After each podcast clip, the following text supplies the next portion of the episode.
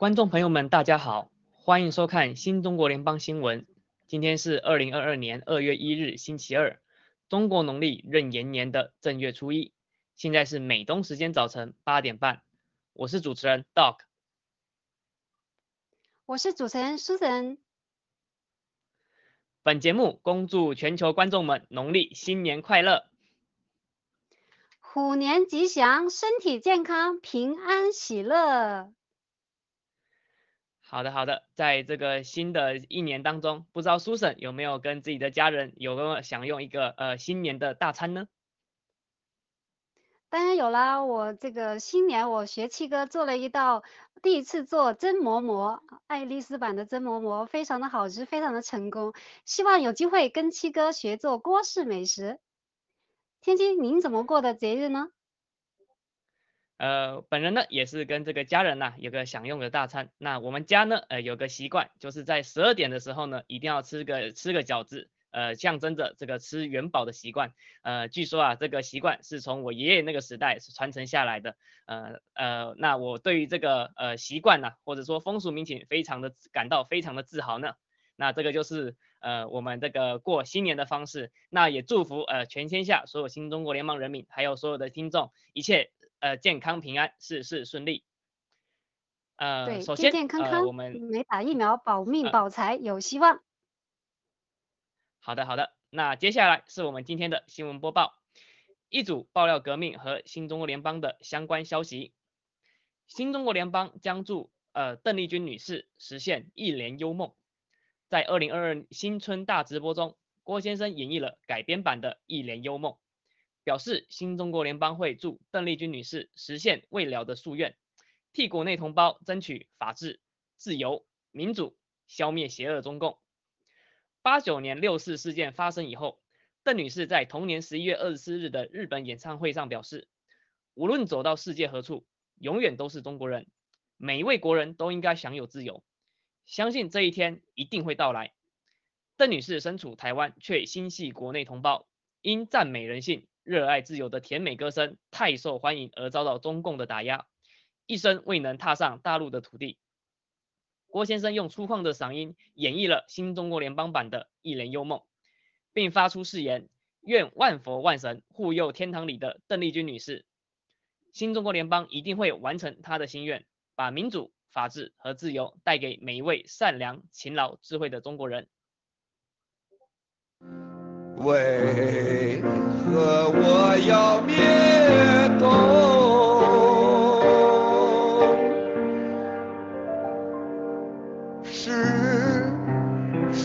带来苦痛，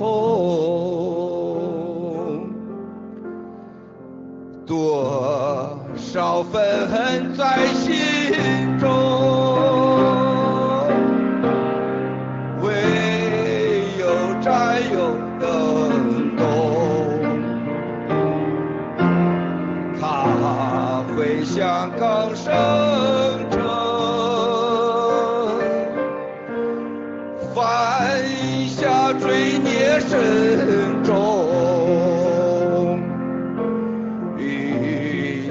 台湾大一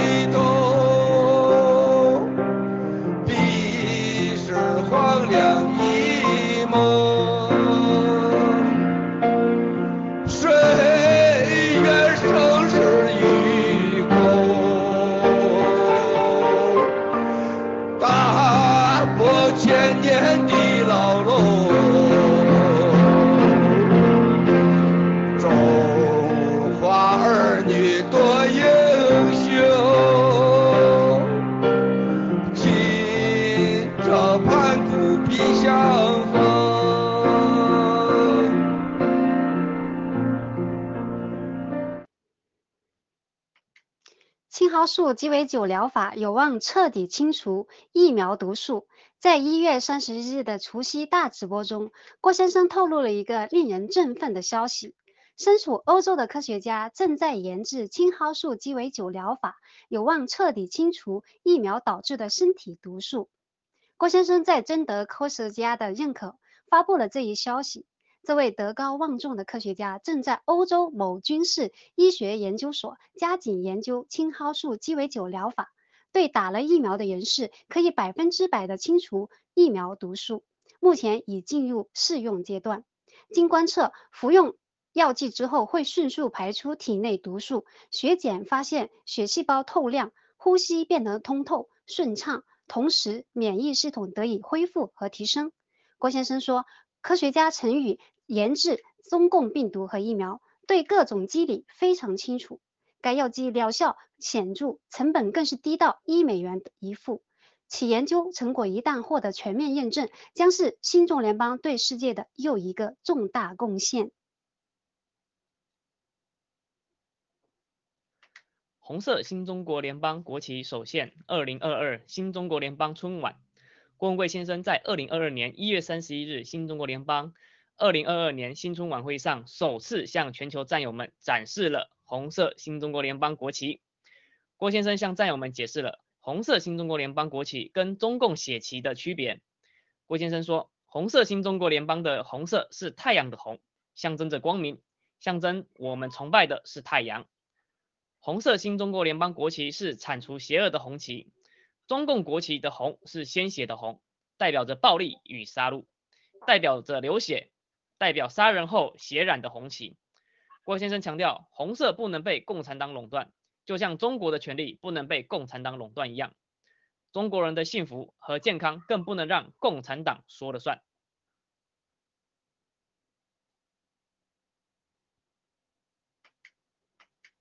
史之富成功上线，影响深远。一月三十一日，文贵除夕大直播传出重大消息，中共开出天价，企图阻止史之富上线。但安卓版的史之富程序已经成功上线。据消息人士向郭文贵先生透露，北京冬奥后，世界政治经济局势将发生巨大变化。俄罗斯将启用人民币，这迫使该国富豪把财富转入洗联储。洗支付上线，令通过洗币、洗美元进行大宗原原油和天然气的对价交易成为可能。而且机构已经使用洗币，以既定义的价格成功实现了多笔交易。郭先生预测，俄罗斯和乌克兰一定会是洗币最大的流通市场，日本这会是第二大洗币、洗美元的应用市场。洗联储拥有世界上最安全的信息系统，用户拥有的洗币数量和洗支付交易的信息安全有极高保障。洗支付的成功上线，标示标志着洗联储洗币已经打通了任督二脉，洗币成为数字货币之王将势不可挡。洗支付的使用安全便捷，是打破世界暴政的利器。洗支付成功上线，前所未有的开启启动插网。中共身上的吸血管，使中共吐出从老百姓身上吸走的血。我们的安卓版的 H p 已经上线了，是吧？已经有战友给我发信，特别是国内的说，七哥，我收到 HDO 了。这个力量呢，没有人挡得住啊！苹果店呢，再过来就苹果的 iOS 就是 HDO 了。你上次老班长跟长岛哥他俩那一千二百万 HDO，如果是今天的话。他俩一倒腾给给发哪儿去，你都不知道，你找都找不着了，是吧？一千二百万一秒钟就没了，一动手指头，多吓人呢，是吧？你说今天大家记住，今天的 H 配的上线等于什么？洗联储洗币被打通了啊，这个七通六脉啊！我我要我给大家说的事情，今天这个洗联储和洗币，今天就像通了天的天梯一样。啊，它绝对不是 H coin 突者梦，啊，绝对不是了。这回的 H coin，这是实 down to earth，梦想成真，谁都挡不了。啊，接地气儿啊，这个所以说草根兄弟今天在日本深夜，兄弟你绝对是值得期待。老班长在新西兰深夜，你绝对期值得期待。啊，这不是一般的 H 配上线的主力，你们是意识不到的。你们知道背后的交易就为 H 配，就是上线。我有些话我是不能说的。你知道共产党开出的天价，就包括现在要去参加冬奥会开幕式的啊，前三号人物啊，在中国的北方的团队当中有俩人，就在上星期啊告诉我说，你 H 配你确定你三十一号能上线吗？我说你什么意思？他说俺国老大要去你们那开冬奥会，开完冬奥会世界大变。他说俄罗斯会被美国严重制裁，俄罗斯会是会国家启用人民币啊，记住啊，俄罗斯启用人民币。他说我现在得把我的钱倒腾出去，我美国我也去不了，欧洲我也去不了，我去哪儿啊，麦奥斯啊？就现在就你这一兄弟了。他说现在关键你那不能支付啊，我这每天还得跟这些人之间什么油啊、气呀对价呀，这天大的数啊。他说我我可以让一个 HDO。代表一个亿，就他们之间有个规则，就是郝海东兄弟说，你看我我给叶昭颖，俺俩一个床是吧，在客厅的外面，哎，赵颖，我给你发一个 HDO，但等同于一个亿算账啊，未来你要给我结算一个亿啊。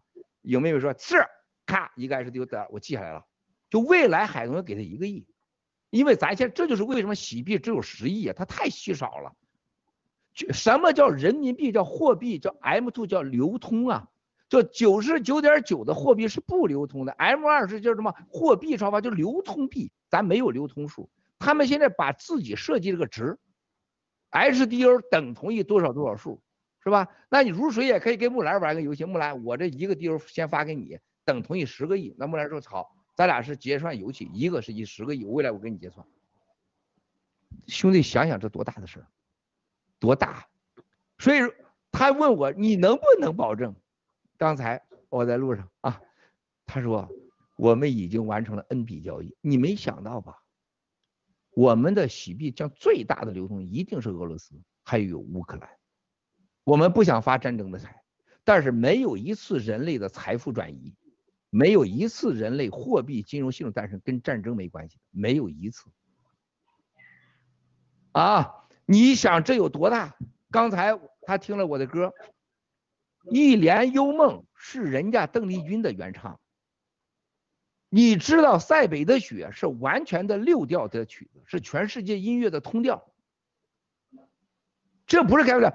我爱你，塞北的雪，这调是全世界通的。人家一听，说：“Miles，你这嗓子，你这唱法。”他说：“真的，你是唱歌的天才，而且你的嗓子能唱出各种曲调出来，这是影响世界的人物。这不是我说的，这是吹狼蛋呢。你说那七民贼伪类，你们过去三十年，你要为天安门、为灭共能唱出七哥这一句这个词儿来，老子也给你跪下来，给给你弄上十万个币、一万个币的，有一个吗？有一个在乎你们的死活、你们的喜怒哀乐吗？” 但是就在中央电视台，就提提郝海东，就得给拉出去。如果有人要拿个新中国联邦旗，我估计直接给枪毙个球的了，你知道了吗？所以说你这不是开玩笑啊，这力量就这么大呀。那你想，H 配今天影响多大，兄弟姐妹们？现在木兰我都知道又敲她脚，她老公给她按脚呢，然后在那块儿这个在前面听着，是吧？她老公给她按脚的时候，还木兰在那块儿，现在在听着我们这说的时候，你告诉你日本的先生，是吧？日本是第二个最大的 HDO 的市场，你去看看日本接下来会买，你看接受 HB，H 告诉你，哎，这个 H 到底会买啥？吓死你！啊，你会看到 H 配上线以后，对咱现在在线的每个人的意义有多大？七哥能在一周唱出这样的歌，能把一个完全不相信的人能唱出这样的歌啊，你就想想。未来 H 配 H 配升级，这是个最初级版本。你想想，它从初级啊，从一个模型，现在只是个模型，在你做的模型，它变成有发动机、有引擎、有燃料，开始运行，听到声音开始开，意味着什么？你你像那个东帝影妹妹，天天被他们弄，这这钱不能汇，那钱不能汇的，给东帝影妹汇这三千块钱就被这个西班牙给银行给拦截了。它不光是中共啊，这个世界银行已经成为了暴政的一个最根本的工具啊！现在真我七哥从爆料革命说挣钱没有花钱难，你们有感受了吧？现在你们原来就说的以为我胡说八道呢，现在感受到了吗？未来 HDO H 配你秒过，你像那个谁那个人家这个谁谁咱们长岛哥。看人家 Rachel 的定是吧？人 Rachel 说你给我一千币，我不揭发你，我是吧？他过去要要传钱，那是要有证据的。现在一划手指头一千，到那过去了，Rachel 就收到了，是吧？我决定不告你 Me Too 了，是吧？就这么简单。而且这个过只有这个，我再给大家重申一遍，如果你要发现 HDU 或者你的 KYC 或者账号被任何人利用，被任何人出卖，我负一切责任。世界上最安全的信息。我们很多战友爆料革命，你就给我发信息，到现在为止，包括刚才我最不爱听的一句话，七哥，谁谁谁拿走了我的信息，谁谁拿走我的信息，谁谁知道我电话方式，我从来不说，但今天我大过年的告诉大家，我这是很不爽的一句一给我发这个信息。你都参与灭共的事业了，你个电话号码就怕人家知道，那你参与这干什么呀？啊，你都参与灭共了。我们在前面命家人都不要了，是吧？然后我们在前面，你个电话号码你怕暴露？还有一个，一个最简单个常识，如果共产党要想找找不着你的话，你要这你要相信这种逻辑的话，你就不应该待在爆料革命，因为你早晚会给我们惹大麻烦。太天真了，no common sense，没有常识。我们爆料革命第一天就是要要打开眼界，是吧？增加辨别真假三个能力。你觉得共产党要找你个手机你都找不到，就像木兰，哎，我我不出镜，是你没出视频，你第一天你上面就被人给弄出来了，是吧？你家里给整的清清楚楚的，说句难听话，你爸妈不知道是人家都知道，这共产党懒不懒得整你，你知道吗？就像九子幺这这个这个烂货，呃，给那个人公安上提供了战友的信息，人家公安说啥？让他提供信息就是给未来提供给美国政府用。你听这话啥意思了吗？这话，大卫兄弟，你干警察你懂。我让你给我提供这人信息，有一天国内的国安把这东西扔给美国政府，你看他非法提供，在美国你可是犯罪。你看未来九指幺他和他儿子一定会死在这个上面去。共共产党的说什么意思？我早都有，我有的比你多。你个傻货，还给我主动提供这信息呢？兄弟，你听懂我意思了吗？所以说，有些人得有点常识，有点常识，知道吗？所以这 H 配厉害在哪儿了？谁敢保证？我可以保证，没有任何人可以获得你信息。比如现在我们老凯、大卫啊，他们统计这个数字货币，我会告诉你，这些东西就是被流出去，啥共产党没有一样没有。你的个人信息加进去，在共产党的数据库里边多过我们任何人。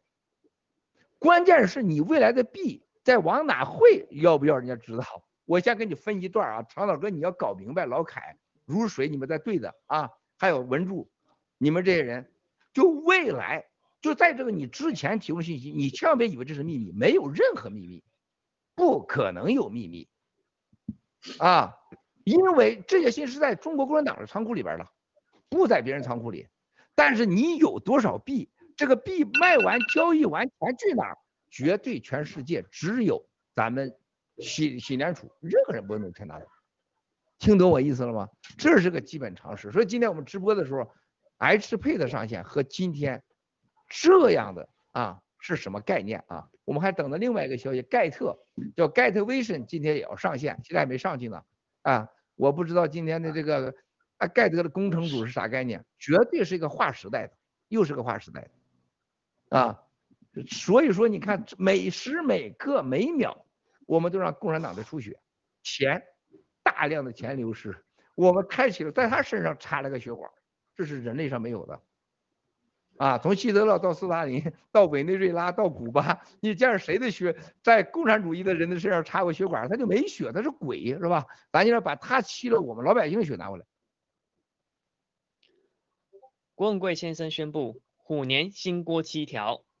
一月三十一日，新中国联邦春晚中，郭文贵先生在二零二二年新春伊始，寄语全球新中国联邦人：新中国联邦人在二零二二年最重要任务是新锅七条，一心一意灭共；二，全力以赴扩大新中国联邦，被国际各国国家主权认可；三，全力以赴建设更多的新农场；四。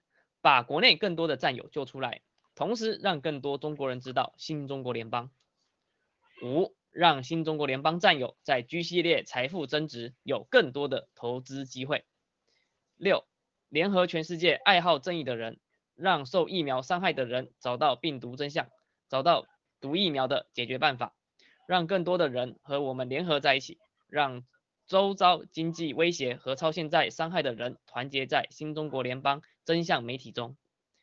七，全体战友统一作战，目标统一行动，保命、保财、报仇，共同度过至暗时代。全球战友将坚定信仰，不辱使命。我们新中国联邦二零二二年最重要做什么？一心一意灭共。啊，二全力以赴啊，扩大新中国联邦被国际和各国家的主权的认可度。三全力以赴在全球建立更多的新中国联邦农场。啊，四让我们更多的战友。从国内被救出来，同时让更多的国内的人知道我们新中国联邦。五，就让我们所有新中国联邦的战友们，在机械里面能赚更多的钱，获得更多的机会。六，要把全世界啊有爱好正义的人们，被共产党病毒伤害的人们和受到共产党的疫苗的。这种毒武器设计的人们，啊，知道真相，找到病毒真相，找到疫苗的解决的呃毒疫苗的解决办法，让更多人跟我们弄在一跟我们联合在一起。六，我们要把全世界现在受到了共产党的经济威胁、超限战的人，紧紧的和我们团在一起，建立我们真正的爆料革命的国际。被公认可的社交媒体大平台。七，我们所有的兄弟姐妹们，在二零二二年，我们新中国联邦人更加要统一好我们的作战目标，统一行动，保命、保财、报仇。更重要的事情，让我们所有的战友、兄弟姐妹们。都能度过，共同的度过这个至暗的时代，啊，这是七哥的啊，这个过期条啊，就是二零二二年。中俄勾兑，习近平只是普京玩弄的工具。郭先郭文贵先生在二零二二年一月三十日直播中，向战友们深入解密了现在的俄乌局势，并强调，在这场国际博弈中，习近平只是普京手中把玩的工具而已。郭先生指出，虽然普京和习近平企图通过东西两线同时开战，让美国无法兼顾，但普京和习近平开战的目的截然不同，结果也截然不同。普京通过制造乌克兰危机，跟美国和欧洲谈条件。如果美国同意俄罗斯把天然气管道铺设到欧洲，俄罗斯就拥有了一个插在欧洲人血管上的赚钱工具。俄罗斯的 GDP 会翻倍的增长，同时俄罗斯的西部战略线会西扩到几千公里。如果俄乌开战，俄罗斯将在几年内会受到美国的经济制裁，但却可以收复苏联时期失去的国土。在西线取得战略优势。习近平攻打台湾的目的，仅仅是为了满足他愚蠢的做千年明君的梦想。中共进攻台湾，一旦开战，无论是常规战争还是核战，中共都毫无胜算。而且一旦开战，中共国的 GDP 会骤降，同时还会造成数十万中共百姓的死亡。郭先生强调，俄乌开战会加速欧洲与中共的决战，因为欧洲已经清楚地意识到。普京开战的底气来自中共对俄罗斯的经济支持，消灭中共是解决俄乌危机最有效的办法。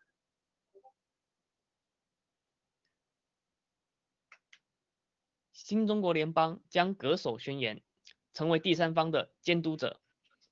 纵观人类文明的变迁和争斗，无一例外的都涉及到人类大屠杀，最后赢家都会拿走权力。在一月二十七日文贵大直播中，郭先生表示，新中国联邦绝不会去触碰这个权利，将永远成为第三方监督者。让中国人实现新中国联邦宣言的承诺，对背道而驰者绝不姑息。新中国联邦宪法必须是一人一票选择的结果，这次文明的力量将得到更高维度力量的加持。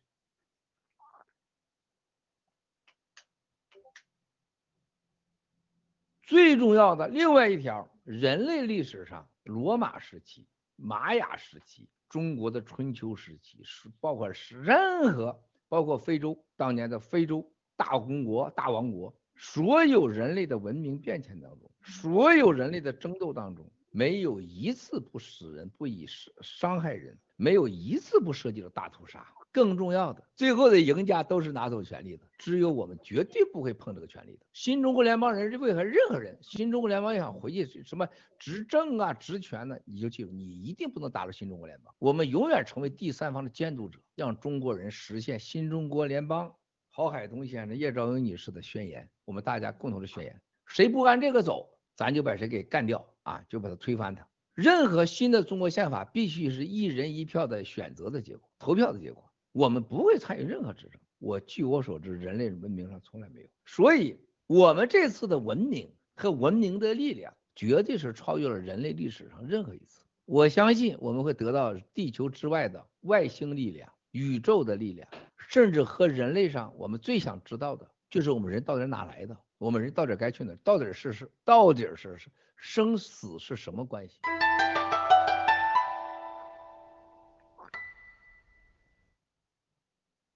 接下来是一则国际抵制中共冬奥会的消息。科顿参议员指出，本不该让中共举办冬奥会。当地时间一月三十日，科顿参议院指出，中共根本没有资格举办冬奥会。科顿参议院提到，在他两年前刚开始质疑病毒起源于武汉实验室的时候，遭到了福奇、柯林斯为首的各方打压。而2021年，越来越多的证据指向了病毒最有可能起源的地方，就是研究了蝙蝠冠状病毒，并且有关蝙蝠女王之称的石正丽所在的武汉实验室。科顿参议员指出，在这样的背景下，中共本来就不应该拥有举办冬奥会为其进行宣传的巨大机会，应该在一年前就把冬奥会的举办权交给其他的国家。以下是一则台海两岸民生的相关消息。从两岸油价看民主与独裁政体之别。近期，俄罗斯和乌克兰两国边境局势紧张，导致国际油价上涨。海峡两岸同样受到影响。春节将至，两岸政府做出了各自的应对之策。台湾中油一月三十日表示，为维持价格优势，并配合政府春节期间稳定物价、减轻民众负担等政策，中油启动油价平稳措施。春节期间，油价将按上涨不调、下跌调原则办理。台湾中油今天表示，为平以油价将分别吸收汽。柴油零点七元新台币及二点三元新台币的溢价。三十一日凌晨零时起，台湾的汽柴油均不做调整。与台湾政府稳定油价、让群众轻松过年的政策相比，中共发改委于同日宣布，墙内汽柴油价格每吨分别提高三百一十元和三百元，并在调价周期内，国内成品油市场价格延续上涨为主。本次涨价已是二零二二年墙内成品油第二次调价。中共发改委提示，下一次调价窗口将在二零二二年二月十七日二十四时开启。根据目前的情况，下一次调价开局仍将呈现上行趋势，在九十元每公吨左右。春节是华人合家团圆的节日，遥望海峡两岸，一边平以油价，减轻民众负担，一边喜迎涨价。收割民脂民膏，民主与独裁优劣利见。以下是两则疫情疫苗灾难的相关信息：中共病毒及疫苗危机的可怕后果。郭文贵先生在二零二二年一月三十日直播中表示，mRNA 疫苗接种已经在世界上造成了数量惊人的死亡率，激起了社会的各界的抗议。现在的人们已经意识到，这是一场人类大屠杀，一场社交媒体大封杀，这是一场阴谋。mRNA 疫苗接种是一场医学灾难。郭先生表示，没有任何人会意识到这场疫苗灾难会造成怎样悲惨的结局。即使百分之五的人死亡，都会影响到几亿个家庭，全世界都无法忘记这个灾难。郭先生强调，所有参与疫苗推广的国家领导人、科学杂志、媒体、药厂、医院都要接受全人类的大审判。届时，这些深度参与推广疫苗接种的政客会不惜发动战争以求自保，世界的局势会更加的混乱。郭先生强调。新中国联邦的全体战友在二零二二年将持续的传播中共病毒真相，尽全力避免海外华人成为这场灾难的替罪羊，并引领全人类向这场灾难的始作俑者——中共少数的独裁个人发起追责和依法惩处。郭先生建议，国内的战友远离大城市，回到乡下去；国外的战友务必小心。在时刻注意自己的言行的同时，需要更加坚定地向世界传播真相，告诉全世界中国人不等同于中国共产党，中国人是中共最大的受害者。中共疫苗灾难将使两亿国人命丧神州。在一月三十日辛丑年最后一期直播中，郭文贵先生隶属了中共班班劣迹，三反五反，土改。大跃进、大饥荒，让千百万人成了孤魂野鬼。文化大革命把老祖宗五千年的一切毁于一旦。计划生育弄死了几亿胎儿。八九六四及香港运动镇压了多少渴望民主自由的青年。两年多以来的中共病毒和由此产生的疫苗政治，更是蒙骗杀戮百姓于无形。未来中共国会有两亿人左右死于毒疫苗。一半的房子将无人居住。在今天疫苗灾难之前，你知道我我最大的痛苦是什么？中国的男人能不能有一次当回男人？你挑起一个当爹的、当男人的一个基本的一个责任，有基本的脑子判断，不要让你的孩子打了疫苗，打了疫苗吃青蒿素。吃伊维菌素，或者你有什么这素那素，你能让孩子不死的素啊？非得要看到自己家人死去，让你抹几天眼泪，然后再给自己找理由解脱吗？七哥真的这些天最大的痛苦莫过于如此，就看着我们同胞在文化大革命啊饿死，生产队群居啊。三反五反，啊，然后搞土改，杀了两百多万地主，结果死了六六千多万老百姓。文化大革命把中国老祖宗这五千年的一切毁于一旦，然后享受其中。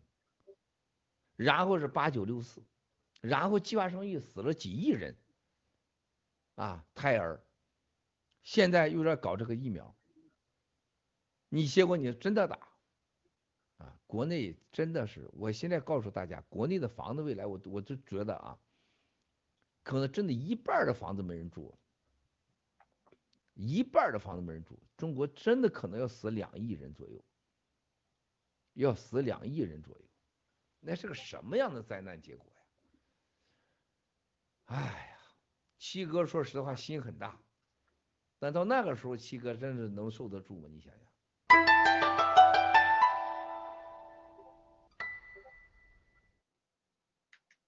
注册护士揭露大药企在医院重症科的渗透。美国作为世界超级的强国，医疗卫生条件高于众多的国家，中共病毒的入院治疗理应科学合理。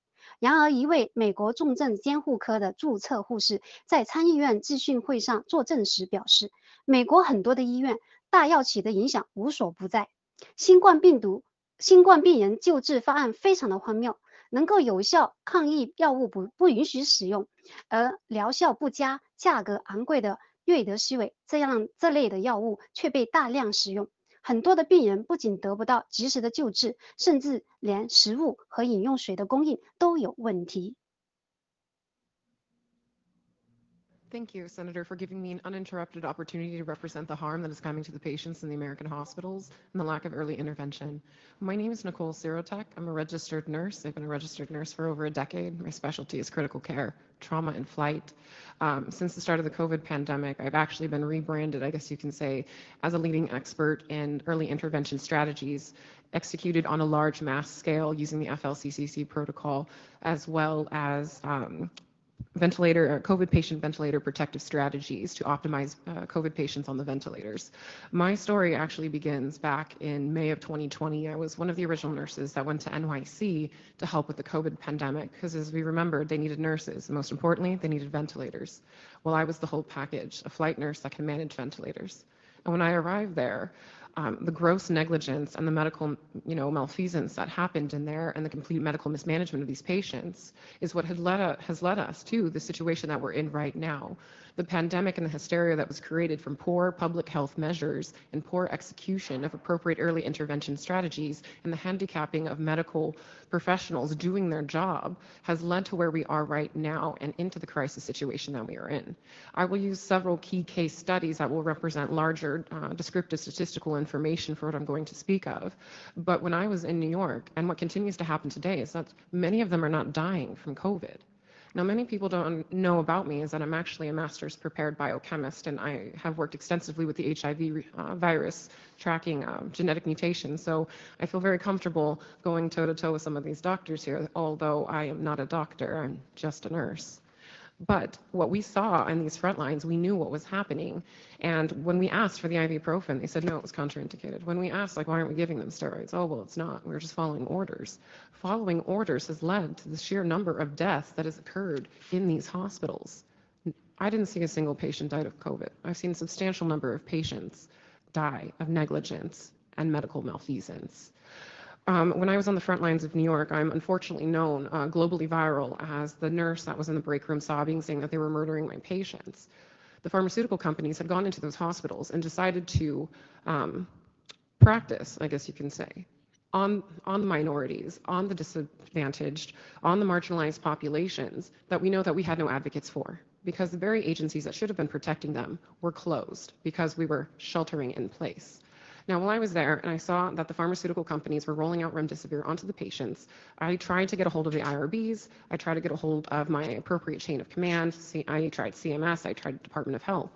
And they rolled out remdesivir onto a substantial number of patients for which we all saw it was killing the patients.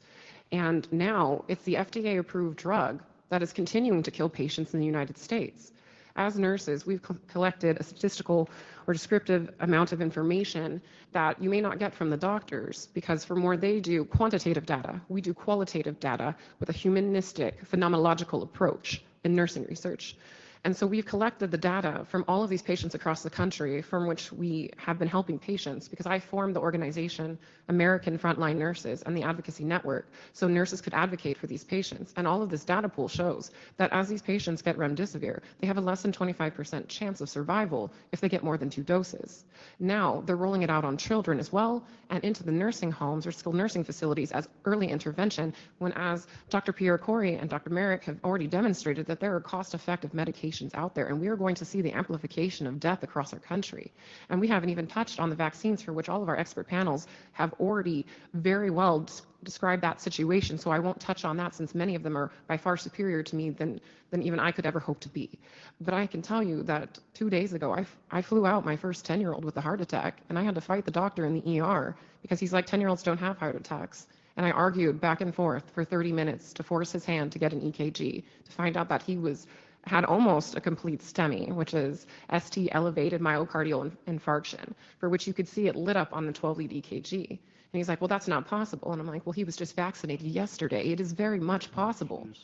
At any given time, people are getting a hold of me and the nurse advocates at American Frontline Nurses to help advocate because, as you've seen, there is victim shaming that it, does, oh, it's anxiety, oh, it's this. But in actuality, if they put down that it was a vaccine injury, the physician, the corporation, the hospital, the clinic, they actually won't get reimbursed. So it gets labeled as anxiety or neuropathy or Guillain-Barré syndrome when in actuality it's very realistically a vaccine injury. Now, I'm not, uh, even though I founded American Frontline Nurses, I've traveled extensively to South America, India, and South Africa working in hot zones, stopping the spread of the virus and working with early intervention. And nowhere in those countries, in developing nations, do I see these issues that we see here in the United States it's actually, I'm a very proud American citizen. I come from a family of immigrants, and my mother told me that the United States is the, best country in the world, though granted, I am biased being an American.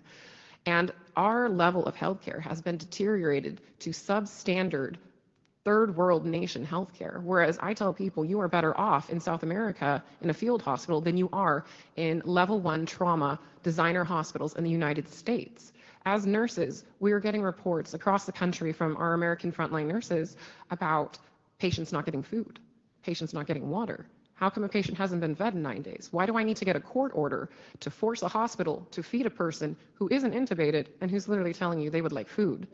Oh, well, you can't take your BiPAP mask off. Well, that's what us nurses are for. We're going to help you take that off and we're going to help you eat, but we're not allowed to. If you know if they're on a ventilator, they're not getting basic standards of care. I've had patients that haven't been bathed, haven't been fed, haven't been given water, haven't been turned. And if you ask me, this isn't a hospital, this is a concentration camp. That's right. Absolutely it is. Nowhere in the United States do we isolate people for hundreds of hours at a time with no human contact it's not even allowed in the prisons. You are not allowed to isolate a prisoner for beyond a certain sensitive amount of time because it is again it is horrible for their mental health and is considered inhumane. However, in these hospitals now, we're allowed to isolate patients from their families for days and you have to say goodbye to them over an iPhone as Jennifer Bridges has just demonstrated to us or she has to shuttle people in to see. And personally, I was fired for sneaking a Hispanic family in to say the last rites to their family. And so thank you, Senator Johnson, for giving nurses the opportunity to come and represent our patients, because as you can see, we're not often thought of as uh, leading professionals, though we are the missing link between the doctors and the patients. So thank you so much for this time.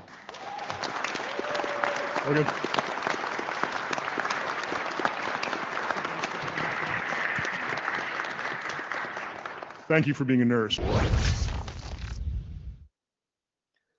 再次揭露 HBO 精心编织的谎言。几周前，本栏目播放了系列反击视频，以完整的采访实况反击 HBO Vice 节目污蔑郭文贵先生和爆料革命、新中国联邦事业以及中国人民的丑恶行径。在完整的实况记录面前，HBO Vice 节目蓄意剪辑、拼接访谈内容的行径暴露无遗。即日起，本栏目将连续播放。另一组揭露 HBO 编织谎言的视频，让我们关注 Vice 节目的细节，以爆料革命五年来的行动、事实和信用来瓦解中共海外监客媒体 HBO 的恶意诋毁。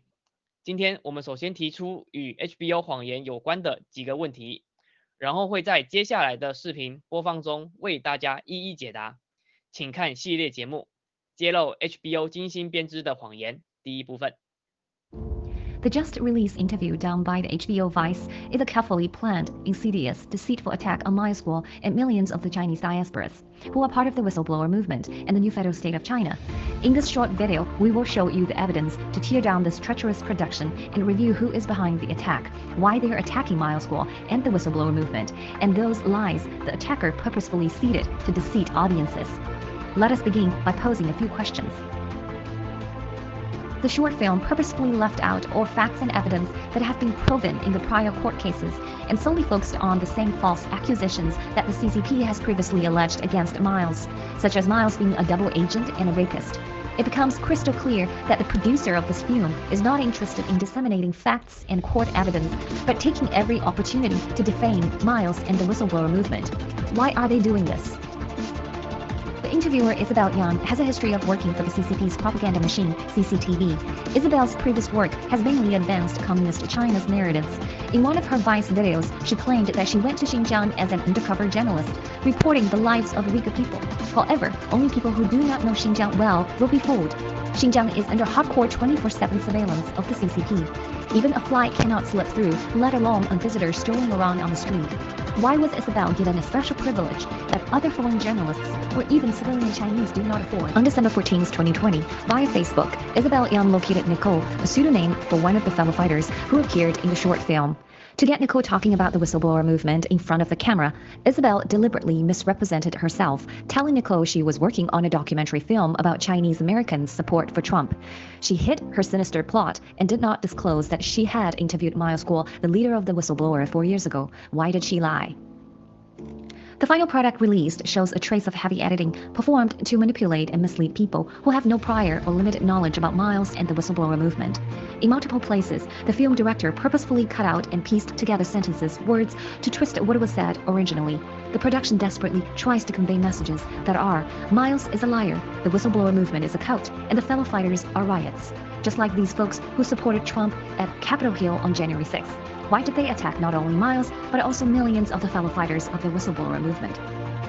Two so-called witnesses, Tan Biao and Pang Xie, were appeared in front of the camera, bashing Miles, GTV, and GTV investors with lies. These two rogue witnesses have been portrayed as victims by the film. Via the so-called witnesses, the director aims to distort the truth and cloud audience moral judgment. Why did they turn despicable liars into victims on the camera? In the next video, we will present you with evidence to tackle this treacherous HBO Vice production, which is nothing more than a CCP hit job.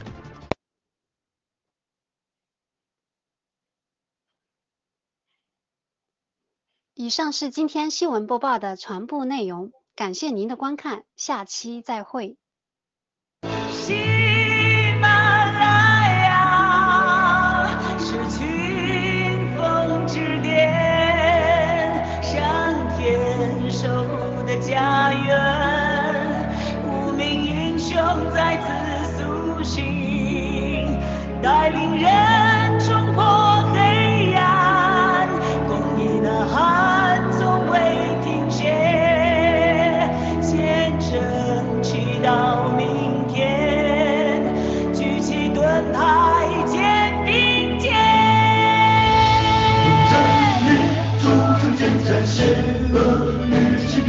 骗其间，勇士保卫着母亲尊严。